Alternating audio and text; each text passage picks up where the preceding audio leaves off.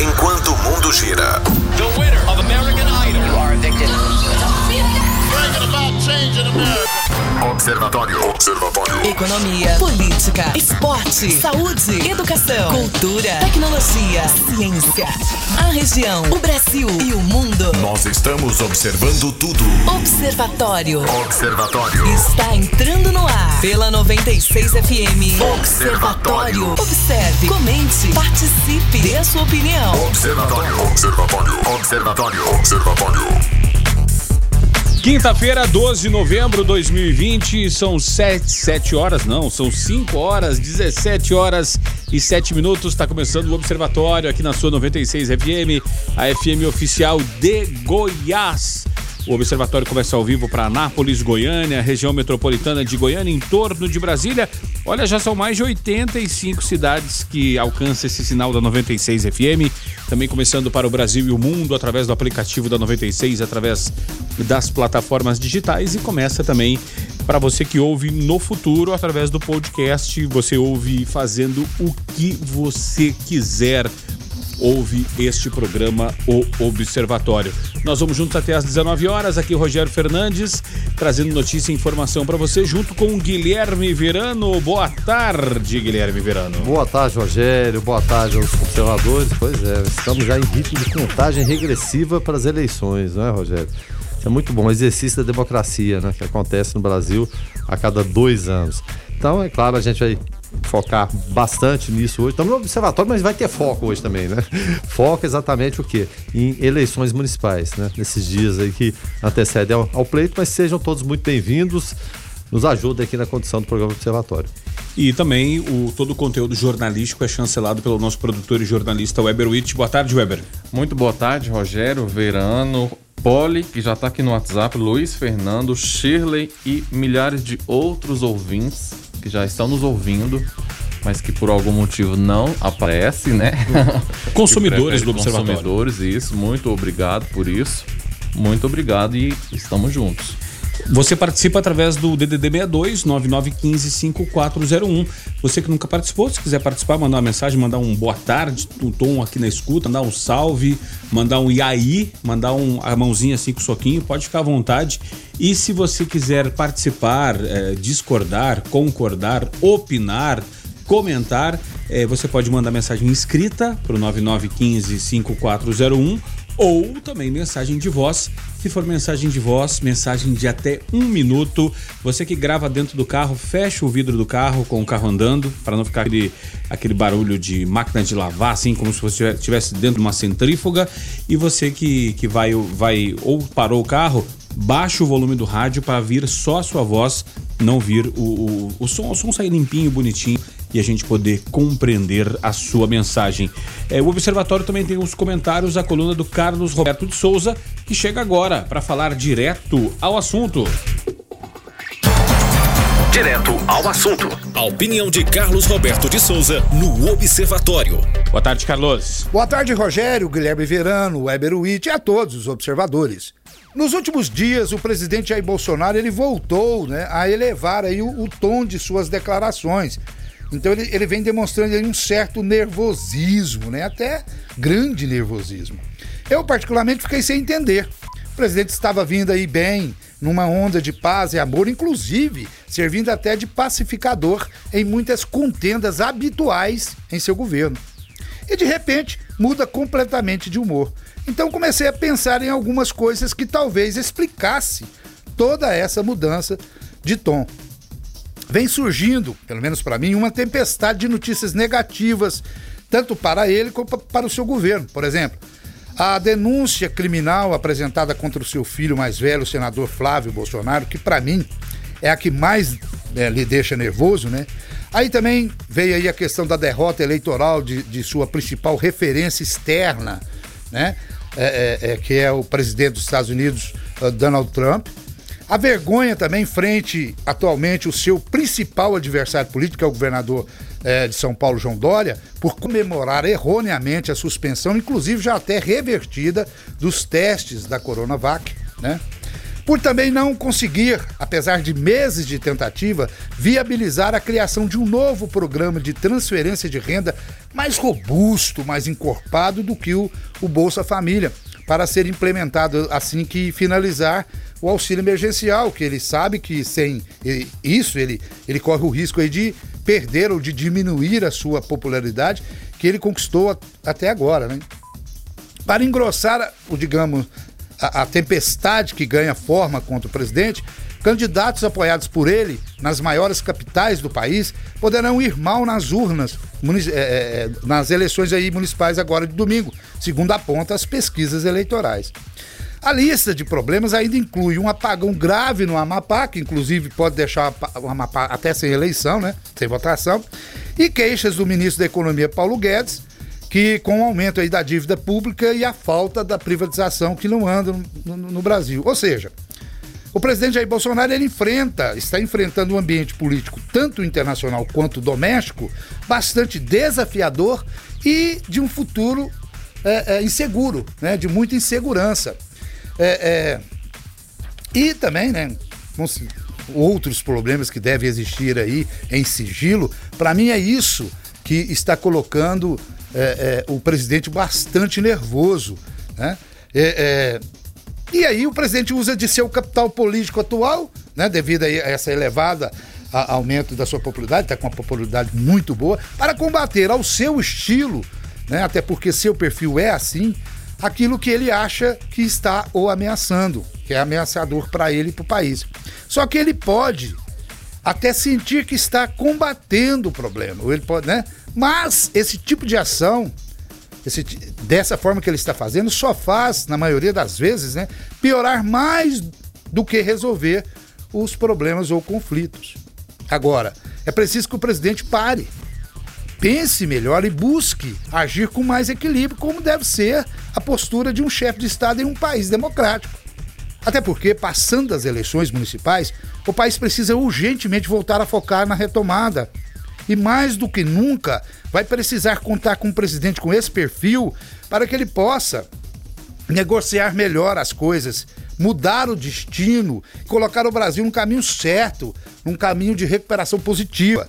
Afinal de contas, gente, foi promessa dele e a maioria dos brasileiros o elegeu justamente para isso. Fazer a diferença, fazer as mudanças certas e necessárias, né, para que é, é para garantir aí um futuro melhor para o país. Portanto, depende dele achar o caminho para conseguir cumprir o prometido. Foi esse o presidente que o Brasil escolheu, quer e precisa. O Bolsonaro precisa retomar o seu ritmo anterior para o bem geral do Brasil. Fiquem todos com Deus. Ademã, que eu vou em frente de leve. Observe, comente, participe. Observatório. 5 horas 15 minutos. Guilherme Verano, Carlos Roberto, na sua coluna, que fez um apanhado de questões a serem resolvidas. Será que todas essas podemos colocar na conta da Covid, ou na conta da corrida eleitoral, ou na conta da incompetência dos mesmos que não conseguem resolver esses assuntos e vão botando a sujeira para debaixo do tapete? Daqui a pouco ela vai aparecer, Guilherme. Olha, Rogério, incompetência dos outros, mas tem muita gente sendo competente no governo aí. Eu trouxe até hoje de manhã no, no Foco é, que precisava, para esse restinho de ano, de uma verba de cerca de 6 bilhões de reais para agradar ministros, né, que são do, do Centrão. E conseguiu esses 6 bilhões de reais. Tem gente competente, tem gente que consegue verba. Mas de onde saiu esse dinheiro? Parte dele, fui verificar. Um bilhão e meio vai sair da educação. Um bilhão e meio, Rogério. Então tem gente competente, tem gente que faz as coisas acontecer. Tem, tem gente que o Brasil é diferente, tá num ritmo bacana. Por quê? Vamos conseguir esse capital. Às vésperas de, de, eleição aí, esse anúncio pesa e pesa muito.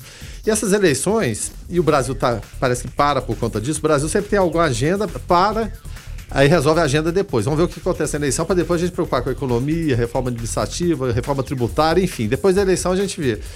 Vai ser uma, um, um, um, balão de saia, uma experimentação para se verificar o capital político de cada um? Sem dúvida nenhuma, inclusive do próprio presidente Jair Bolsonaro, que está sem partido, mas que optou por apoiar alguns candidatos. É, em alguns lugares, tá dando certo. Mas nas principais capitais, vamos citar apenas Rio e São Paulo, a coisa não deu certo. Celso Russumano começou na frente lá em São Paulo, despencou. A tendência é de que não vá nem pro segundo turno. Pode ser que ele perca uma vaga pro Boulos. Quem diria, perdeu uma vaga pro Boulos lá em São Paulo. Aí é o, é o fim da picada. né? Márcio aproximando, pode ser que ele fique até em quarto lugar. Quem sabe até consiga um lugar no segundo turno, mas a tendência não é essa. A tendência é o Covas e um desses, ou Boulos ou o Márcio. Enfim, e no Rio de Janeiro, o Eduardo Paes está disparado na frente, o Crivella, desde sempre é o candidato preferencial, despencando as pesquisas também. Enfim, que capital eleitoral virá a partir disso? Ah, mas eu não preciso das, das, capitais, um voto interior, a grande massa vai resolver. Olha, você não poder contar com o apoio de São Paulo e Rio de Janeiro, não só nesse momento, mas futuramente na eleição presidencial, principalmente essa guerra política que é travada com o vereador João Dória, que eu já disse e reafirmo aqui. Ele não é o inimigo do Bolsonaro para 2022. Vamos colocar dessa forma. Inimigo não, o adversário para a eleição presidencial. Então ele está mirando no adversário errado.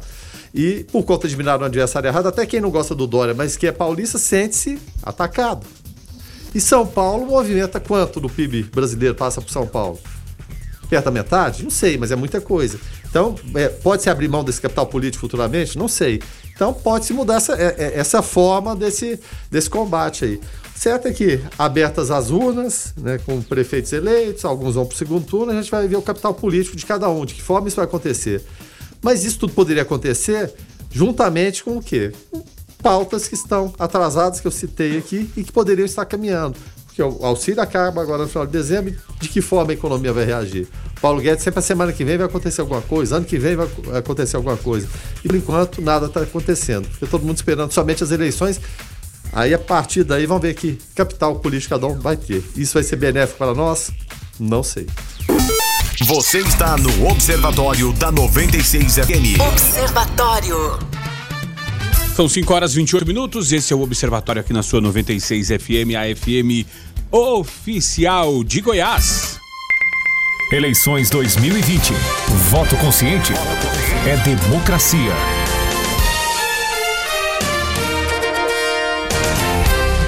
Eleições 2020, voto consciente é democracia.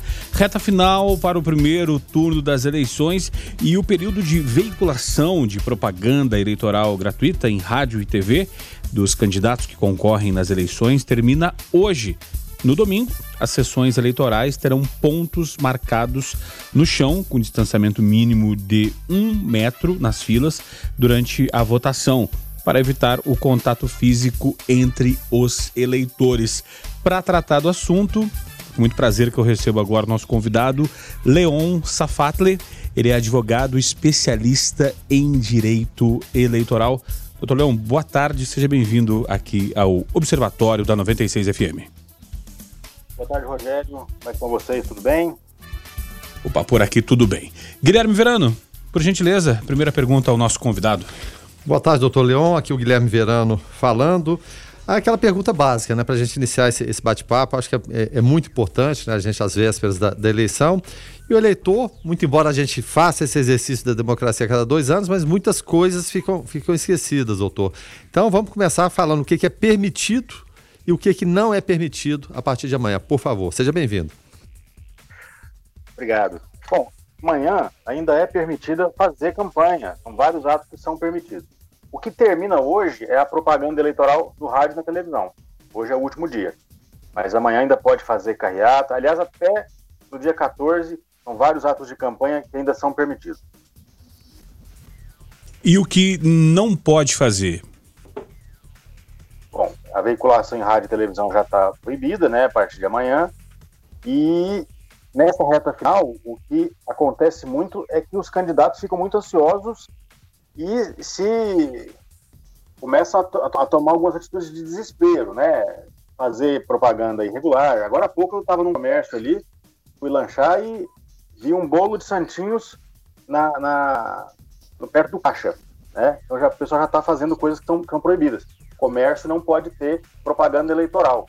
Né? Um outro dia eu mesmo vi um carro de som parado na esquina veiculando jingles. Né? Isso eu vi, eu vi há dois dias atrás nessa última semana as irregularidades eleitorais já vão mais, já vão sendo mais flagrantes, porque todo mundo quer garantir os votos. Então o candidato tem que estar atento, né? Tem muita gente fiscalizando por aí. Então, todas as regras que, não, que já estavam vigentes antes continuam vigentes agora, né? Não pode fazer, não pode rodar carro de som sozinho, somente em carreatas, ou passeatas, ou, ou comícios. Não pode veicular propaganda eleitoral em praças, locais públicos de uso comum do povo, né? Ou, ou em, em, em órgãos públicos também não pode. Então, tem que ter atenção nessa reta final para o pessoal não ser penalizado. Agora, doutor Leão, é, uma, uma, nós falávamos aqui hoje mais cedo, até no foco, a respeito é, da grande quantidade de candidatos por vaga. Essas as eleições desse ano em cidades aí chegam a ter 40, Guilherme, 40 candidatos por vaga, mais Isso. concorrido que vestibulares de medicina. Nova Iguaçu, né? É, justamente. Assim. É, aí eu pergunto, e aí muitos, muitos é, candidatos te, têm o orgulho de bater no peito e falar, ó, não sou político, é, eu estou vindo aqui porque me dá esse voto de confiança porque eu não sou político. Na esteira disso, doutor Leon, podem vir problemas uh, com relação a, a, a, a, falhas com relação ao processo aí do que pode, o que não pode, com relação à legislação eleitoral, justamente por essas pessoas às vezes não estarem bem assessoradas e não serem do ramo e desconhecerem algumas regras? Sim, a gente tem visto muito isso e, e é, é, uma, é uma contradição, porque cada vez mais a legislação exige que os candidatos sejam mais profissionais ou se assessorem de profissionais qualificados. Né? E aí muita gente vem amadoristicamente querendo fazer uma campanha sem se assessorar, sem, sem, buscar informação.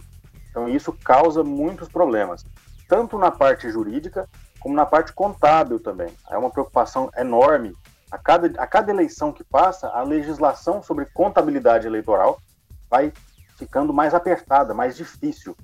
Então, é muito importante, se o candidato quiser entrar na campanha e sair dela sem problemas, que ele busque pessoal capacitado, no jurídico, no contábil, no marketing político também. Não é um espaço mais para amadores, como talvez tenha sido no passado. Até em relação a isso, é, doutor Leão, é, é mais o campo que se abre também, né, de certas especializações, é, para as pessoas procurarem a, a, assessoria. Porque, como o senhor disse, é, é, aquele sistema amador, o corpo a corpo, ainda mais agora no momento de pandemia, camaradagem, aquela coisa toda, a gente vê que está ficando para trás. Eu, eu queria, até pela, pela sua experiência de, de anos acompanhando isso, o que que evoluiu, o que que melhorou nesse processo eleitoral ou, ou ele está piorando, na verdade? Olha, eu acho que a gente tem algumas coisas que estão piorando. É, eu, eu, eu, tenho, mas tem muita coisa que está melhorando também. O que, que eu entendo que está piorando? Eu acho que a legislação está ficando muito dura em relação à propaganda eleitoral, especialmente a propaganda eleitoral física, né? propaganda eleitoral gráfica, santinho, banner, placa, adesivo. A legislação está cada vez mais proibindo esse tipo de propaganda. Eu, como é, eleitoralista, sou contrário a isso, porque a propaganda não é só um direito do candidato, é um direito do eleitor. Então ele tem que saber quem são os candidatos. E você só, só sabe quem são os candidatos através da propaganda. Né? A própria propaganda no rádio e televisão diminuiu bastante. Né? Então isso vai, vai diminuindo um pouco o acesso de algumas camadas da população. Por outro lado, eu vejo com muita, com muita satisfação o, o aumento da propaganda eleitoral na internet, que é um ambiente mais democrático. Para a gente ter ideia, em 2016, nós não podíamos fazer impulsionamento na, na, na, internet, nas redes sociais. Nessa eleição nós já pudemos. Na de 2018 também. Mas eu faço um paralelo entre as eleições de 16 e 20, porque são eleições municipais. Então elas têm uma natureza muito diferente das eleições gerais. A eleição municipal é, é completamente diferente dessa, da eleição nacional. E nessa eleição é a primeira vez que nós estamos tendo o impulsionamento de conteúdos em redes sociais. Tem muito no Instagram, tem muito no Facebook. O Twitter não permitiu fazer a, a plataforma dele. Isso é uma vantagem, porque é muito mais barato você fazer propaganda na internet do que você rodar material gráfico em grande escala. E você trabalha de uma forma diferente, mais moderna, o seu eleitor consegue ver todas as propostas lá entrando no seu blog, nas suas redes sociais. Eu acho isso muito interessante. Então, esse desenvolvimento da, da, da legislação eleitoral e com isso do marketing eleitoral tem seu lado positivo, é, mas, mas tem um, alguns pontos que eu considero negativos também. Entre, eh, doutor Leão, entre esses pontos negativos e os positivos, eu queria até a sua análise eh, com relação até baseado, pegando um gancho aí da sua resposta. É, o doutor fala a respeito de menos tempo de rádio, menos tempo de TV, menos propaganda impressa. Isso não estaria beneficiando os políticos que já estão Uh, já tem mandato e aí por consequência uh, tem mais visibilidade em eu falo fazendo um comparativo com o, os novatos aqueles que querem entrar e por consequência é, e no outro ponto, é, essa questão da internet ela atinge mais os jovens. Será que a gente pode ter então um pessoal mais antigo, da velha guarda, eu falo candidato, se reelegendo, atingindo aquele eleitor de mais idade, com menos acesso à tecnologia, e na outra ponta um, um, um, candidato mais jovial que consegue falar a linguagem dos jovens. É, será que está equilibrado isso ou um lado tá, vai pesar mais que o outro na sua análise, doutor? É, você tocou num ponto muito importante, complementa muito bem o que eu falei aqui. É, essa restrição à propaganda eleitoral que a gente tem observado no, nos últimos anos tem esse condão, não sei se é proposital, né, não, não, posso dizer isso, mas privilegia quem já está no mandato. Quem tem, quem tem mandato tem palanque, está tá com a voz ativa ali, seja numa Câmara Municipal, seja né, numa prefeitura. Então ele, tem, ele, ele larga na frente numa corrida eleitoral. Né? E, isso, e, e a restrição da propaganda eleitoral, é, de fato, no período eleitoral, restringe, diminui a possibilidade dessa renovação política, de oxigenar quem está no mandato, trocar né, os mandatários, os, os representantes do povo. Então, isso é uma observação muito importante e a gente tem que lembrar, até numa análise crítica, quem faz as regras são os parlamentares, né? E tem uma, uma coisa de, de, e é importante ressaltar também, as regras sempre são modificadas, as regras eleitorais sempre tem mais modificações no período anterior às eleições municipais, para servir de teste. A eleição municipal é um laboratório para alteração das regras, para alteração da legislação eleitoral. Isso é testado e depois somente, se, somente depois se aplica nas eleições nacionais. Então a gente tem que ter um senso crítico em relação a isso. A quem, a quem interessa as modificações é, da legislação eleitoral, em que sentido elas estão indo? Para privilegiar quem já está lá, para privilegiar novos grupos, como que isso está sendo feito? É importante a gente estar tá sempre refletindo, isso não é uma acusação de forma alguma, mas é importante nós como sociedade estarmos refletindo e observando para que a gente não fique só à mercê né, dessa, de, de, desse acontecimento. A gente tem que ser um. A sociedade civil tem que ser um, um, um segmento ativo nisso, não somente passivo. Eu não sei se eu respondi todas as duas perguntas que você fez. Foi, foi, foi, foi bem, doutor Leão, foi bem didático, bem explicativo e deu para entender bastante. Inclusive, o ouvinte deixa um questionamento aqui, o Ricardo, do bairro São Carlos. Eu vou deixar o questionamento para responder depois do intervalo. Ele fala: de que adianta tantas regras se quase não tem fiscalização e punição? É o questionamento. E ele fala: os casos que ele citou de descumprimento teve punição?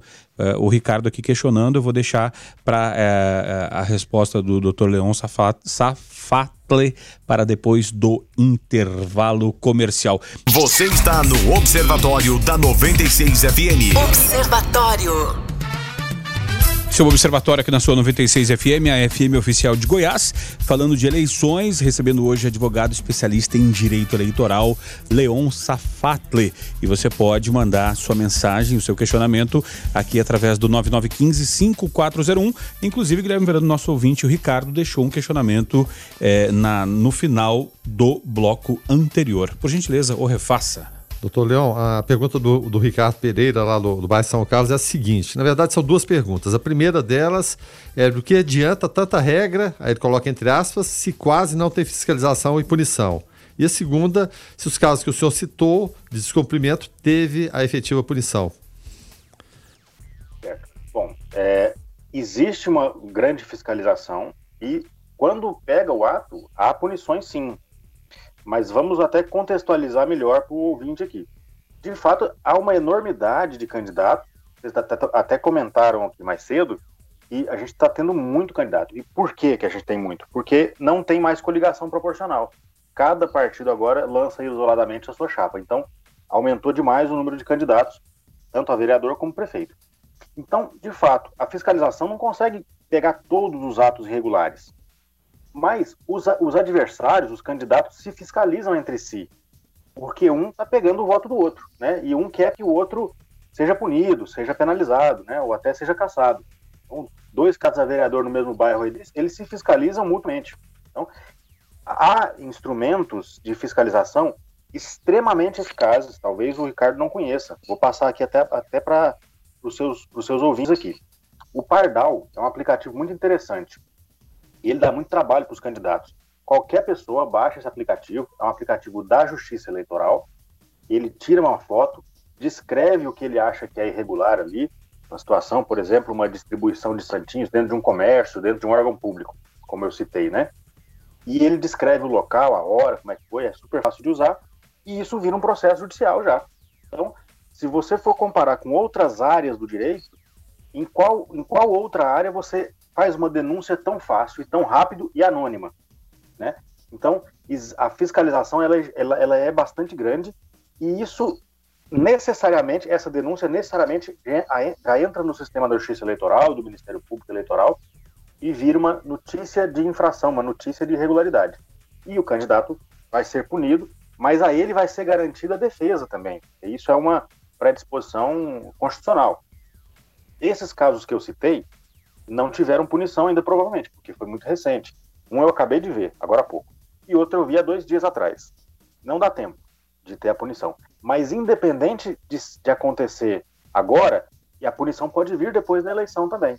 Então, muitos processos iniciam agora, nessa última semana, por exemplo, até o dia da eleição, ou até depois, pode acontecer, e esse processo tramita, o, o, o candidato tem que se defender, pode recorrer, tem toda um, uma oportunidade aí, né, fazer uma, uma contraprova disso, e vai ser punido ou não. Só que não há um enfoque muito grande sobre isso, né? Não é uma, um tipo de coisa que as pessoas vão atrás para saber se teve a multa, se não teve. Muitas vezes se noticia quando há uma cassação, né? Uma coisa maior ou um candidato muito famoso, um governador, um prefeito. Mas muitos candidatos ficam com pendências depois, multas eleitorais que eles têm que, têm que pagar, têm que vai, vai parcelando, né? E isso é, é muito, é muito grave gera problema para muita gente, sim. Agora, eh, com relação até essa questão, o, o, ouvinte até complementa aqui o Ricardo, ele fala interessante, vou instalar, valeu pela resposta, é o feedback aqui do ouvinte. Com relação a, a, a essas questões das penalidades, com relação a essas uh, esses crimes eleitorais, assim podemos dizer, fica só na questão financeira, o prejuízo é só, é só de dinheiro ou pode é, culminar até numa, numa, numa cassação, impugnação? É, pode acontecer alguma questão mais grave dessa, doutor Leão? Pode, pode até prisão, eventualmente até prisão. Nós temos diversas irregularidades eleitorais. Algumas delas são crimes, é, é, é um pouco mais raro o cometimento de crime, né, penal, né, e outras de, de aspecto administrativo, civil, né, como, como por, não, não criminal. Por exemplo, é, a propaganda eleitoral, geralmente, a propaganda irregular, geralmente ela vai ficar numa penalidade mais pecuniária, somente em dinheiro. Que essas multas podem ser de 2 mil até 30 mil reais, e em alguns casos até mais altas, por ato irregular, ou seja, essas multas podem se acumular. Nós temos algumas irregularidades eleitorais também que vão ensejar multas mas também podem ensejar cassação. Aí pode ser a cassação do registro de candidatura, cassação do diploma, caso já tenha sido eleito, e a cassação do mandato, caso ele já tenha sido eleito e empossado. Geralmente, essas que vão, cara, vão, vão chegar na cassação vão ser os, as hipóteses de abuso de poder, ou abuso de poder econômico, ou um abuso de poder político, né, ou um chamado uso indevido de meios de comunicação, já é uma outra hipótese um pouco mais rara, mas em geral vai tramitar ali entre o abuso de poder político ou econômico. E para ficar, para sair do juridiquês explicar para os ouvintes aqui um pouco melhor, o que, que é o abuso de poder político?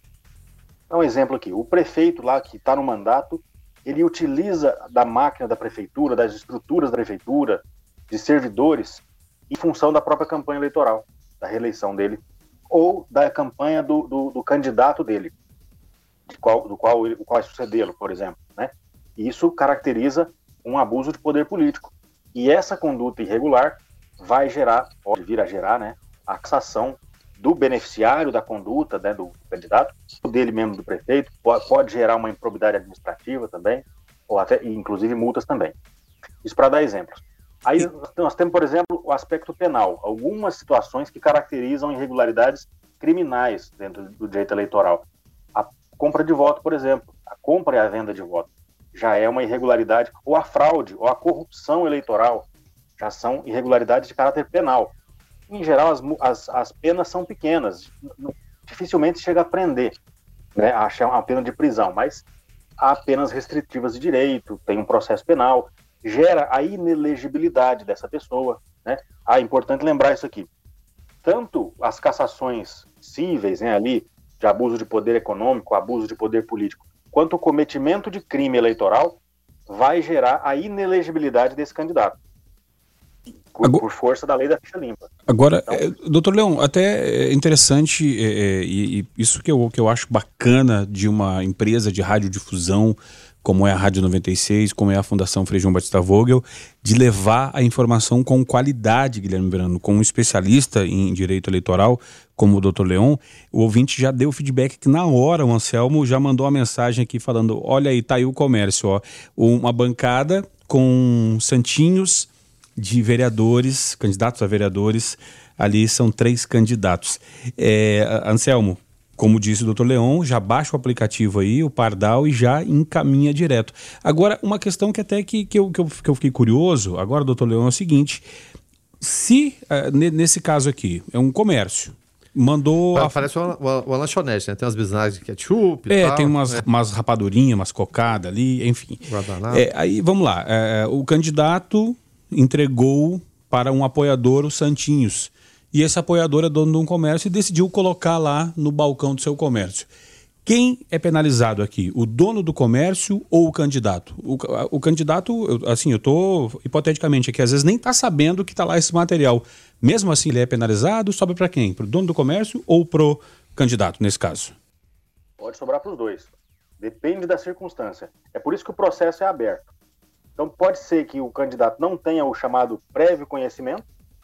Ele vai ter que provar isso, fala, não, eu não, eu não tenho conhecimento, não sei quem é. E isso dentro do processo vai ter que apresentar alguma prova, né? Testemunha e tudo mais.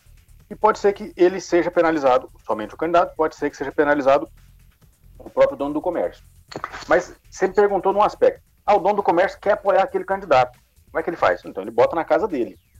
Na, na casa privada dele, lá na residência dele, na porta da residência, na janela, ele cola o adesivo de meio metro quadrado, que é o que a legislação permite ou ele entrega para os amigos dele na rua. Mas o comércio dele, por mais que seja privado, é considerado um bem de uso comum. É privado, mas todo mundo entra. Então ele não pode colocar esse comércio a serviço de uma candidatura. Mesmo que ele apoie aquele candidato, que ele não esteja recebendo nada para isso, isso não é permitido.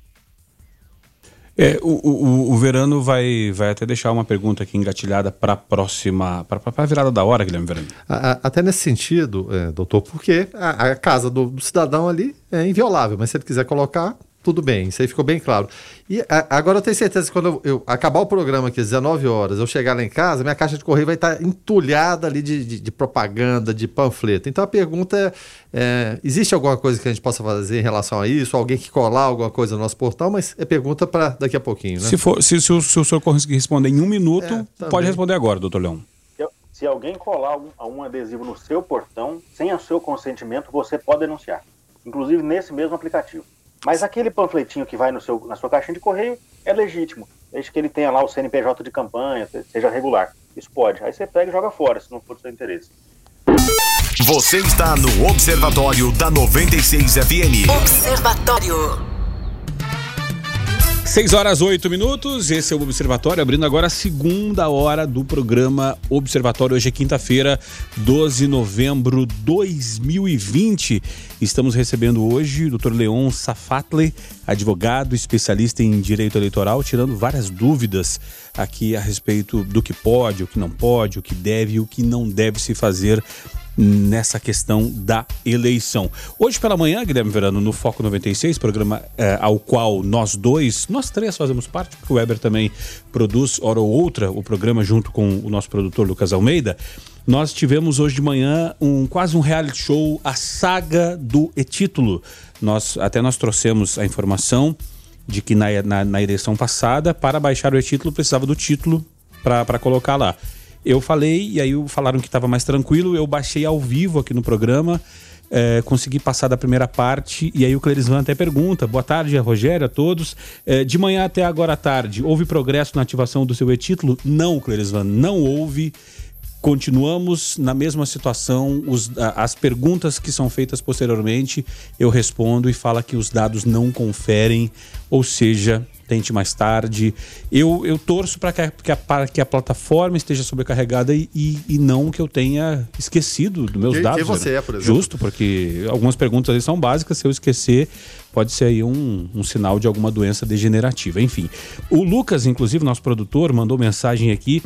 E, e falou o seguinte: Ah, o Anselmo também perguntou do e-título se conseguiu baixar. Tá respondido, baixei, mas não consegui ativar ele, Anselmo. O Lucas, inclusive, lembra aqui que amanhã, no Foco, nós vamos falar com a Patrícia, que é chefe do cartório eleitoral, também ajudando nessa questão para pegar a parte mais técnica ali, Guilherme. É, isso é importante também. E, e- e uma, até uma questão, uma, uma demanda em relação a pedidos de dispensa, né? De, de mesados, as pessoas que irão trabalhar no dia, mas é claro, ela vai esclarecer amanhã no, no Fórum 96. Muita gente ter se emocionado com o chamamento do Drauzio Varela Sim, e agora se arrependeu. momento- Eu lembro até que ela tinha vindo aqui e a gente tinha feito até essa mesma pergunta. Ela disse: não, pelo contrário, tá aparecendo muita gente, mas muita gente mesmo agora parece que a coisa recrudesceu. Mas enfim. É, doutor Leão, um- uma, uma preocupação assim muito grande, e é claro, não é sem, não é sem motivo, principalmente do novo é, presidente do, do TSE, o ministro Barroso, era o quê? Com fake news. Quais ações elas é, vêm sendo desenvolvidas no, no sentido de combater essas fake news que inundam o dia da gente o tempo todo? E quais as consequências, já vendo um pouquinho mais adiante, para a democracia? Qual- de que forma o senhor vê esse aspecto específico? É, antes de responder essa pergunta, vou até comentar em, rela- em relação a essa instabilidade do TSE. Nós estamos aqui, nós advogados eleitorais hoje, estamos com uma dificuldade enorme, vários colegas, porque o PJE, que é o processo judicial eletrônico, não está funcionando hoje. E nossos prazos são diários. Então é, tá todo mundo meio desesperado aqui. Talvez essa instabilidade tenha a ver com, com o problema do e-título que você comentou. Esse é um problema nosso do país, porque nós não temos uma infraestrutura de internet tão boa assim e tem 600 mil candidatos, mais ou menos, no país inteiro. Então, são 600 mil processos de candidatura, 600 mil prestações de contas. Imagina o volume que não é isso nos servidores do TSE, né? Então, a gente, ao mesmo tempo, tem uma certa, tem uma grande tecnologia no nosso processo eleitoral, mas falta infraestrutura, falta algumas coisas aí nessa área de tecnologia ainda. Bom, respondendo sua pergunta, desculpa, eu já esqueci a sua pergunta de novo. Qual que era? Vou repetir aqui. É, a grande preocupação do, do ministro Barroso. e- news. Ah, pegou já? Ah, tá- tranquilo então. Olha, o próprio Barroso, o próprio ministro Barroso, ele reconhece que não é possível fiscalizar todos os casos de fake news, apurar tudo, porque há muito mais fake news do que estrutura de fiscalização. E a fake news ela já é feita com bast... isso quando ela é bem feita, é, já é feita de forma a disfarçar ou esconder o autor dela, né? Então é muito complicado, é um problema grave a fake news, muito mais fácil do que combater, a, a- a- do, do que descobrir os autores, é fazer as campanhas de conscientização para que as pessoas, os eleitores, os cidadãos, consigam detectar o que, que é uma desinformação, o que, que é uma fake news, o que, que é uma informação é, correta e verdadeira. E aí entra o trabalho da imprensa oficial, das rádios, da televisão, dos jornais, e são as instâncias que checam as informações, que passam informações de qualidade para as pessoas, assim como nós estamos fazendo aqui agora. né? É extremamente difícil é, impedir todas as fake news. Mas, aí respondendo a outra parte da sua pergunta, quando ela acontece e quando é possível detectar o autor ou o responsável, isso caracteriza crime eleitoral, é gravíssimo. As pessoas envolvidas nesse processo são penalizadas, vão responder processos, seja na instância criminal, seja na instância civil da Justiça Eleitoral. Geram multas também. É, por exemplo, nós temos uma, uma lei penal recente em que a contratação direta de- ou indireta de grupos de pessoas com a finalidade de emitir mensagens ou comentários na internet para ofender a honra ou denegrir a imagem de candidato. Isso é o, é o que o artigo fala, tá? Mas eu vou explicar um pouco melhor. Esse crime de, de é, contratar um grupo para disparar mensagens ou ofender a honra de um candidato ou fazer isso de forma coordenada gera crime, punível com detenção de 2 a 4 anos e multa de 15 a 50 mil reais. Então, já tem uma legislação visando coibir esse tipo de prática. O, que, o problema é justamente conseguir detectar, conseguir achar e conseguir individualizar os responsáveis pelas fake news. Agora, doutor Leão, até dentro dessa questão, o, Guilherme até tem um questionamento aqui, até traçando um, paralelo com relação a eleições norte-americanas. Essa mesma, é, é, essa mesma justiça eleitoral, esse mesmo sistema eleitoral que não consegue dar uma plataforma que tenha estabilidade tanto no PJE quanto num aplicativo e título, será que ele teria a, a capacidade, o, o, tirocínio, podemos assim dizer, de combater e, e, e identificar essa questão das fake news? É, esse é um grande desafio. E é, uma, e é uma, um efeito colateral daquela boa medida que é a propaganda na internet, que a gente comentava um pouquinho mais cedo. A propaganda na internet é, ela é cada vez mais barata, ela é fácil de fazer, ela é acessível a, a, a todos os candidatos, né, cada vez mais, mais barato do que grande volume de campanha física. Só que também, do, onde chega a propaganda é, positiva na internet, também chega a fake news, né? E a fake news vai até além muitas vezes. Parece que as pessoas têm mais interesse em compartilhar aquela notícia pejorativa, é, que, parece que desperta mais, mais, mais interesse, mais atenção. Esse é o efeito colateral, né? também é difícil de controlar e, e, a Justiça Eleitoral reconhece que ela não é capaz de controlar tudo, que não, que não consegue fazer frente a tudo isso, seja por estrutura, seja porque realmente é impossível. Nem nos Estados Unidos conseguem controlar, e ainda mais no Brasil, talvez a gente tenha menos Bem que em termos de tecnologia eleitoral, talvez a gente seja bem superior a eles, né? Nós estamos vendo aí nos últimos, nos, nas últimas semanas. É, porque eles fizeram um papelão agora. Agora, Guilherme, é interessante esse posicionamento do Dr. Leão, essa, é, do Dr. Leão, essa análise dele, é justamente porque é, é, admitir um erro já é o primeiro passo para achar uma solução para ele, né? E a justiça admitindo que não consegue resolver tudo, né? A justiça eleitoral. É, exatamente. E, e até fazendo esse, esse paralelo, doutor Leão, porque os Estados Unidos não tem um tribunal superior eleitoral para né, resolver é, determinadas demandas. Qual o caminho que o senhor vê como, como possível em relação a isso? Donald Trump não reconhece é, a derrota. A gente tem um prazo limite que é 20 de janeiro para ele sair da, da, da Casa Branca. Joe Biden age, é claro, evidentemente, como presidente eleito. Então são determinadas situações muito complicadas. O, Brasil te, estaria dando uma aula de democracia com todos os problemas que a gente tem aqui na maior democracia do, do mundo hoje? É, eu acho que nossas instituições estão dando uma aula de, de, de, de democracia e de bom funcionamento, apesar dos nossos problemas internos. Mas as instituições, sim, talvez as pessoas não, no nosso caso aqui, porque a gente também tem uns arremedos aqui um pouco, um pouco autoritários também, e a gente tem que estar atento ao que está acontecendo. Mas eu acredito que nos Estados Unidos, em que pese essa, essa falta de educação do, do, do presidente Trump lá, o sistema americano, as instituições, o Congresso não vai permitir que isso se, isso se prolongue. Quando chegar na data limite de, de, de reconhecer a eleição, vai, ser, vai acontecer. Quando chegar na, no, na data da posse, acredito que vai acontecer. Eu acho que isso é muito mais uma jogada política para manter ativa a militância dele, os eleitores dele, a, a, o trampismo, né, do que necessariamente algo que vai gerar resultado. Eu acho que é muito mais uma, uma, uma estratégia, uma cortina de fumaça, do que, do que algo concreto. É o que eu tenho, a, é, é, a impressão que eu tenho é essa. Você está no Observatório da 96 FM. Observatório. São 6 horas e 28 minutos. Estamos recebendo hoje o Dr. Leon Safatli, advogado especialista em direito eleitoral. Lá atrás, no começo da nossa entrevista, Dr. Leon, nós falamos do que pode, do que não pode, do que é permitido e o que não é. O Dr. Leon muito bem colocou que hoje termina o, o, o prazo para. É, encerra-se a campanha no rádio e na televisão, mas até sábado pode é, persistir as propagandas.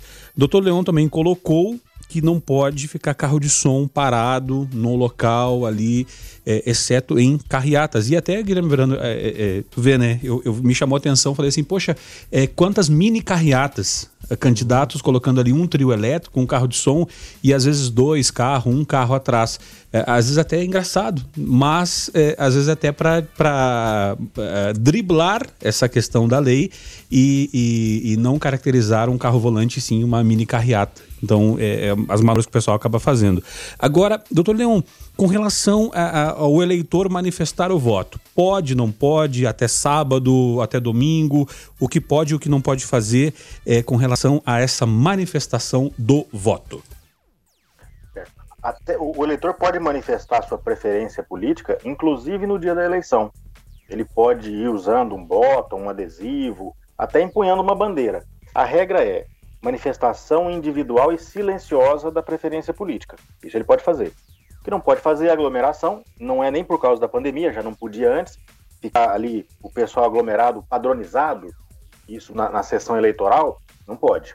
Mas o eleitor vai lá, entra no colégio, na, na escola que ele vota, no colégio, com uma, uma, uma, um adesivo, com, com uma bandeira, ele pode fazer isso. Não pode é sair falando com um megafone, por exemplo, né? daí é aquela regra da, ou, veicular jingle, por exemplo, no carro dele, não pode, porque a regra geral é a, individual, a, a manifestação individual e silenciosa da preferência. Verano? Doutor, é, é, ontem, e é claro, a gente, é, essa semana é, que antecede as eleições, a gente falando muito a respeito do tema. E surgem muitas dúvidas de, de eleitores em relação. A, a gente estava falando de, de, fake news, mas muita gente colocando em xeque também a credibilidade da urna eletrônica. Então a gente fala ah, que aconteceu isso, aconteceu aquilo, mas sem provas. A gente vê até políticos também questionando isso aí, querendo que o, o voto impresso é, acompanhe. Afinal, qual que é a confiabilidade da urna eletrônica brasileira? Eu, eu, eu, tenho enfrentado uma verdadeira saga defendendo a urna eletrônica, porque existe essa, essa desconfiança e parece que ela cresceu nos últimos tempos, eu não sei o que, que aconteceu. Mas a urna eletrônica ela é muito confiável por alguns aspectos. Primeiro, porque ela não tem conexão com a internet. A urna eletrônica não tem conexão por cabo, por Bluetooth, por Wi-Fi, por nenhuma forma. Isso é proposital. Para que, caso aconteça alguma coisa, alguma fraude, por exemplo, em uma urna, isso não vai passar para as demais. Vamos supor que alguém acesse alguma urna ali, né, de alguma forma é, é, é irregular. Isso, não, isso vai ser só nela. Então, não, não, a gente não pode dizer que a urna é absolutamente inviolável, porque nada está acima de. nada, nada é infalível. Mas ela é extremamente segura. A Justiça Eleitoral realiza alguns testes periódicos, eles chamam de testes públicos de segurança, em que eles convocam, convidam é, hackers, grupos de pessoas, profissionais de TI, e os desafiam. Ó, gente, quem tiver um plano de invasão do sistema eleitoral, da urna eletrônica, pode vir. O TSE, inclusive, paga a, a hospedagem, a, a estadia e, a, e, o deslocamento da pessoa lá para Brasília. Eles disponibilizam a urna, eles abrem os, os códigos ali, eles dão todo um acesso para que a pessoa tente invadir, tente violar as camadas de proteção eletrônica da urna. Isso por quê? Para que, caso se encontrem falhas, caso se, se verifiquem alguma fragilidade, eles possam corrigir. Então, existe uma atenção permanente em relação à segurança da urna, ela, ela é antiga, de 96, né, que foi criada, mas ela vem sendo atualizada. Isso tem, tem todo um trabalho em cima dela para manter ela segura e isso é, é, é, constante. Então, ela é bastante segura. É infalível? Não. Mas ainda hoje não há nenhuma grande é, uma denúncia procedente de uma, de uma, de uma fraude grande, de uma, de uma de, aliás, de uma fraude no sistema eleitoral nosso. Há muita fake news. A gente, se você for ver, eu já recebi muito vídeo cara falando que fez, que provou, e quando você vai filtrar mesmo, não é nada muito, muito seguro, nada que se possa afirmar que seja real.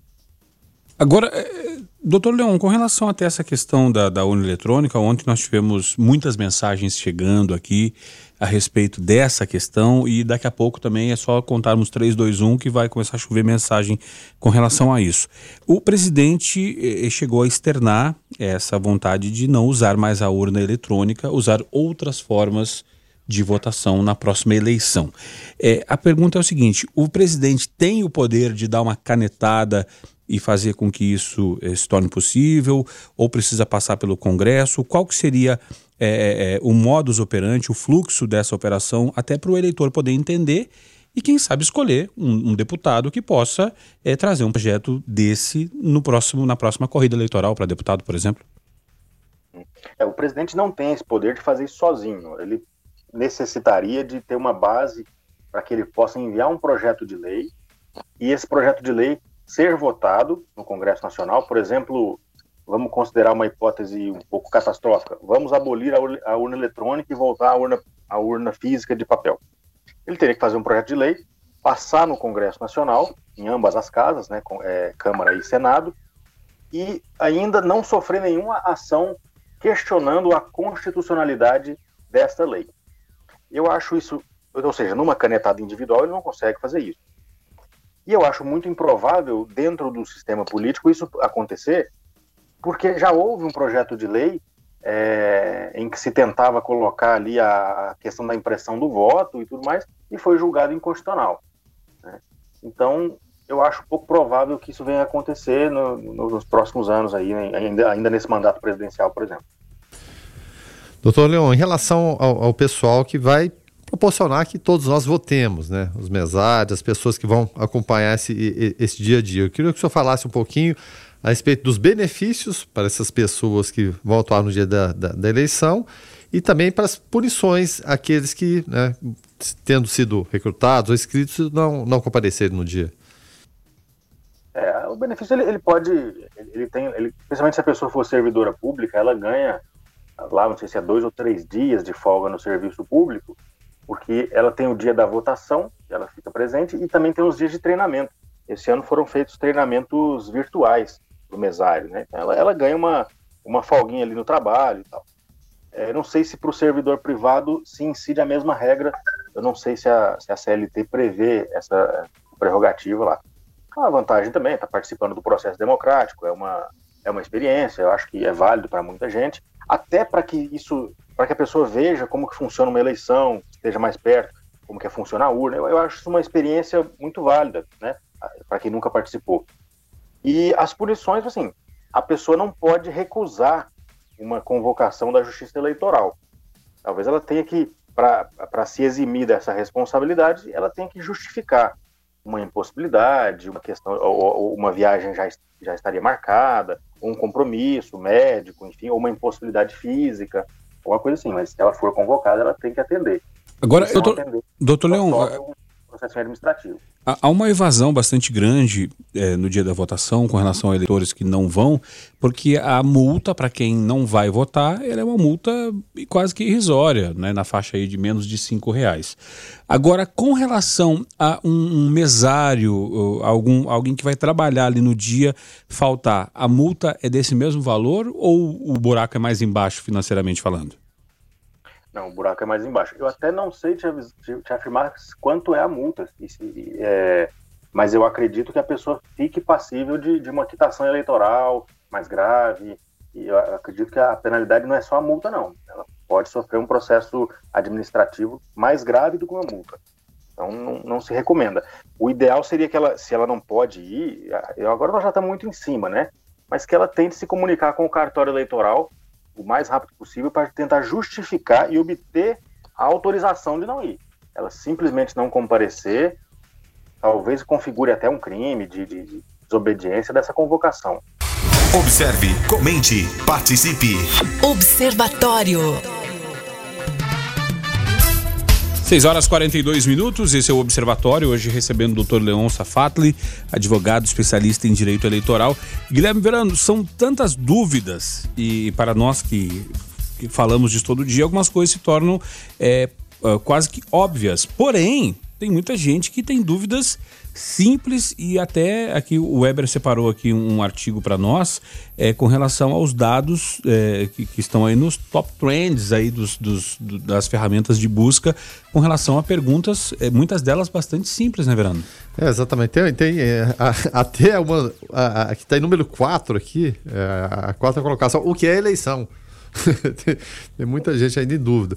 Mas, enfim, uma, uma dúvida comum também é, é, a seguinte: a pessoa, de repente, ela não vai, vai votar no primeiro turno, caso, caso a cidade dela tenha é, né, número suficiente para haver o segundo turno, e caso haja. Não votou no primeiro turno, ela pode voltar normal, normalmente no segundo turno? São eleições distintas? Pode, pode votar normalmente no segundo turno, isso não impede não. Inclusive quem, quem acha que está aí com alguma dificuldade ou que tem o título bloqueado, tenta consultar antes, mas em geral é muito raro não conseguir votar lá na hora, entendeu? Mesmo que você não tenha votado na, na última eleição, vá votar também, porque geralmente essa, essa, essa suspensão do seu título não é automática e não é tão rápida assim, somente em dois anos não. É, muita gente acabava levando meio que no banho-maria essa questão, né? Ah, quando der eu, eu vou lá e justifico. E na hora de requerer, de requerer e solicitar o auxílio emergencial, muita gente descobriu que sim, que poderia, poderiam ter problemas é, é, o não votar, né? E, dentre eles, essa questão aí com a Receita Federal. O, o senhor pode trazer para nós, doutor Leão, é, quais seriam os, os dessabores que esse eleitor é, ausente pode ter caso não vote nem justifique num futuro próximo? As restrições que ele pode ter? É, a pessoa fica com dificuldades de emitir passaporte, é, fica com dificuldades na Receita Federal, ela fica com problemas de quitação eleitoral se ela vier a ser candidata.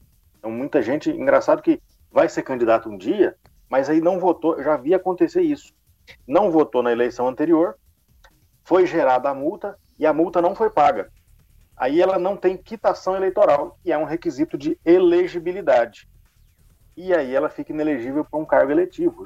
Já aconteceu no passado de candidato a prefeito não ser elegível, não conseguir registrar a candidatura, porque tinha uma multa de R$ 3,51, que é a multa por não votar.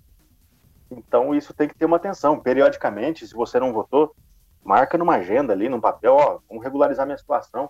Antigamente a gente tinha que ir no cartório, né, depois da eleição. Hoje, com o e-título, talvez você não consiga no dia da eleição, pode estar congestionado, mas dá uma semana você justifica lá, emita o boleto para pelo e-título você emite o boleto para pagar essa multinha também.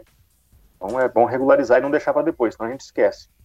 Até porque não são todos, Guilherme Verano, que tem a, a, a mania que tem a, ali a organização de guardar não só o título, como todos os comprovantes das eleições, desde Getúlio Vargas, que é desde quando o senhor vota, Guilherme Verano? Não, não, eu guardo, eu, eu, eu, eu sou organizado, sou cidadão organizado e eu guardo desde 85, foi a primeira eleição que né, eu pude participar, que eu tive idade para votar, então eu guardo todos eles lá.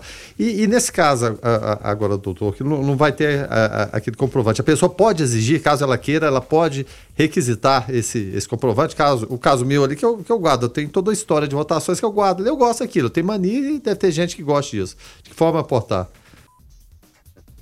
É, eu, eu, confesso que eu tô com os meus comprovantes aqui na minha frente também, porque eu, eu, tenho um mural aqui na frente da minha mesa e eu preguei eles aqui na eleição passada e ficou. Então, os parceiros, então. Eu não guardo todos, mas eu tenho alguns ainda guardados em alguns lugares aqui. Na...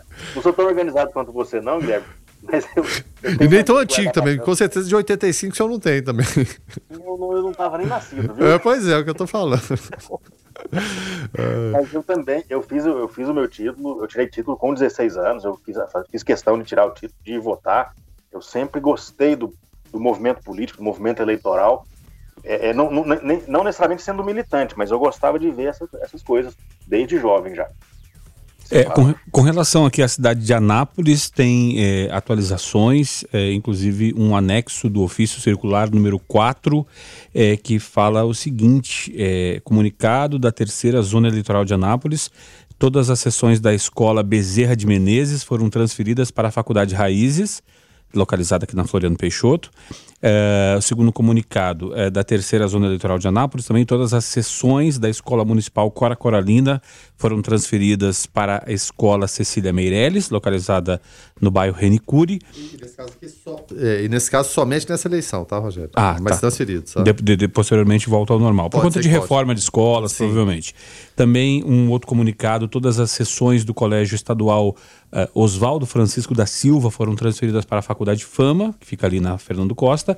Uh, mais recados, Guilherme, do, do, tem também do CMEI José Epaminondas, né? Isso, exatamente. Todas as sessões do CMEI José Epaminondas Roriz, elas foram transferidas, e aqui vale frisar, somente nessa eleição para o Colégio Estadual Adolfo Batista, na Avenida Fabril, na, na Vila Fabril.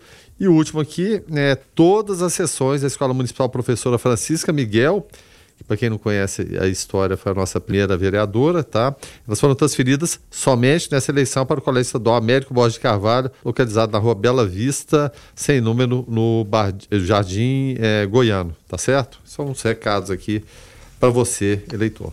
Tá certo, então deixa eu agradecer demais aqui o Dr. Leon Safatli, advogado especialista em direito penal, que de forma muito gentil sempre nos atende, é, tira as dúvidas e, e, nos ajuda aí a entender um pouco mais desse processo tão complexo, mas tão apaixonante também que é a política brasileira.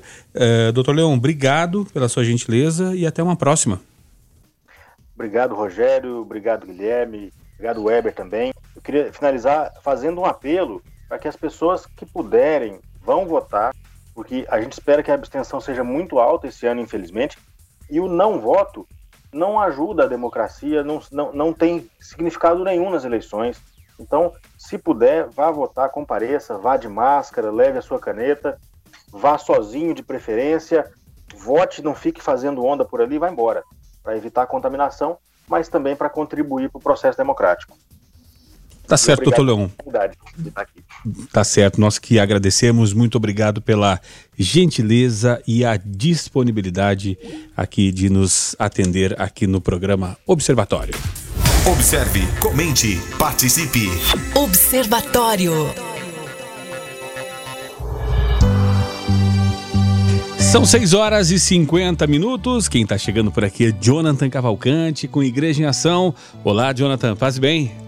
Olá, Rogério Fernandes, uma boa noite a você, ao Verano, ao Weberwitch e a todos os observadores. Paz e bem. Trazendo aqui um convite a você que nos acompanha na 96 FM, onde teremos hoje, logo mais, daqui a alguns minutos, às 19 horas, a live eclesial Igreja e Política com os integrantes o Dom Dilmo, bispo auxiliar da Diocese de Anápolis, e o padre Anevair José, mestre e professor de Família e Sociedade no curso de Teologia da Faculdade Católica de Anápolis. Um tema tão atual servirá para iluminar a luz da fé das nossas realidades polarizadas pela política e delinear o papel da igreja diante do patamar político que nos circula. A live se iniciará às 19 horas e será transmitida pelo YouTube da Diocese de Anápolis e da Faculdade Católica e também pelo Instagram da Faculdade Católica de Anápolis. Você, ouvinte do programa Observatório, está mais que convidado para essa live eclesial, igreja e política, com a participação do Dom Dilmo, bispo auxiliar da Diocese, e do padre Anevair José. Jonathan Cavalcante para o Igreja em Ação. Observe, comente, participe. Observatório. 6 horas e 52 minutos, esse é o Observatório aqui na sua 96 FM. Partindo já para o final, Guilherme Verano, como é bom falar com alguém que, que tão qualificado quanto o doutor Leon, é, advogado especialista em direito eleitoral, nos ajudou a tirar várias dúvidas, é, nos fazer entender um pouco mais do processo. E, o papel da 96, da Fundação Frei João Batista Voga, é justamente esse: trazer pessoas especializadas para uh, trazer essas informações e já lembrando, né, o ouvinte que no domingo a, as emissoras aqui da Fundação Frei João Batista, uh, aqui na 96 com, com, com flashes, com, com, com entradas o dia todo no domingo e na nossa co-irmã aqui na São Francisco aquela cobertura raiz com pessoas muito qualificadas para trazer todas essas informações, análises, projeções. É, com certeza a, a, o seu acompanhamento, a sua, a, o seu dia né, de eleições vai ser muito produtivo aqui nas emissoras da Fundação Frei João Batista Vogel.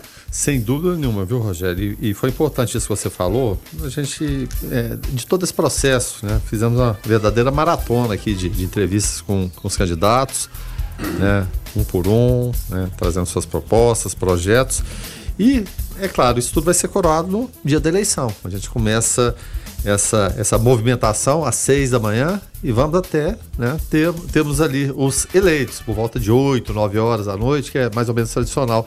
E outra coisa que você disse, por se tratar de uma maratona, a gente vai ter muita gente, muitos convidados, de áreas diferentes, porque eleição é um processo muito Sim. complexo seja a pessoa especialista na contagem, em números. Professor Márcio, você quer uma pessoa mais indicada que ele para lidar com números, fazer projeções, isso é interessante. Análise de pessoas que conhecem a fundo a política. Cientistas políticos. Isso, cientistas políticos, analisando não só a, a- a nossa eleição, as eleições nos outros municípios também, trazendo números, dados, informações, posteriormente o fechamento da- da- da- das urnas, ah, as pesquisas de boca de urna.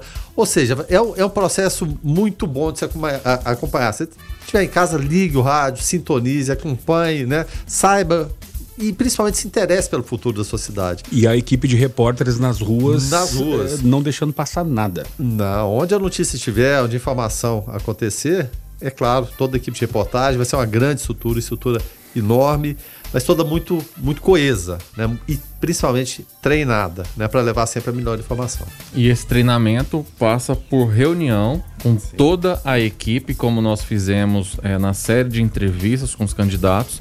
E amanhã, por exemplo, nós faremos uma reunião geral com toda a equipe, claro, para levar para você na, no, na- no sábado e no domingo a melhor informação em tempo real, com, com, com, eh, repórteres nas ruas e um time de peso de comentaristas ao longo de todo o dia no domingo. É porque não basta só, só, só às vezes a informação, precisa de alguém ali para destrinchar, é, é, fazer a projeção, fazer a análise. Então, Pontos de vista diferentes é Justo, muito justamente é, fazer essa, é, essa cobertura. Olha, a- a- a- as emissoras da Fundação Frei João Batista Vogel é, já estão dando um show nessa cobertura né, dessa, da corrida eleitoral e pode ter certeza que no dia. Você, se você gostou da- das, das rodadas, da rodada de entrevistas, fique com a gente que com certeza você vai gostar demais também da cobertura. Dito isso, senhores, então vamos embora, né? Vamos para as nossas casas, descansar, porque esse final de semana vai ser punk, como, como, como diriam os meus amigos lá no Rio Grande E do Sul. feito com muito carinho e atenção para nossos ouvintes. E Justamente. quando é punk e, e você gosta do que faz, aí é tudo de bom, Rogério. Justamente. Guilherme, Exatamente. então, até amanhã de manhã. Até amanhã de manhã, obrigado pela participação dos ouvintes. Algumas perguntas ficaram pendentes aí, a gente pede desculpas, mas é porque de fato não, não deu tempo. Mas agradecemos sempre a parceria de vocês, isso é, é- é fundamental.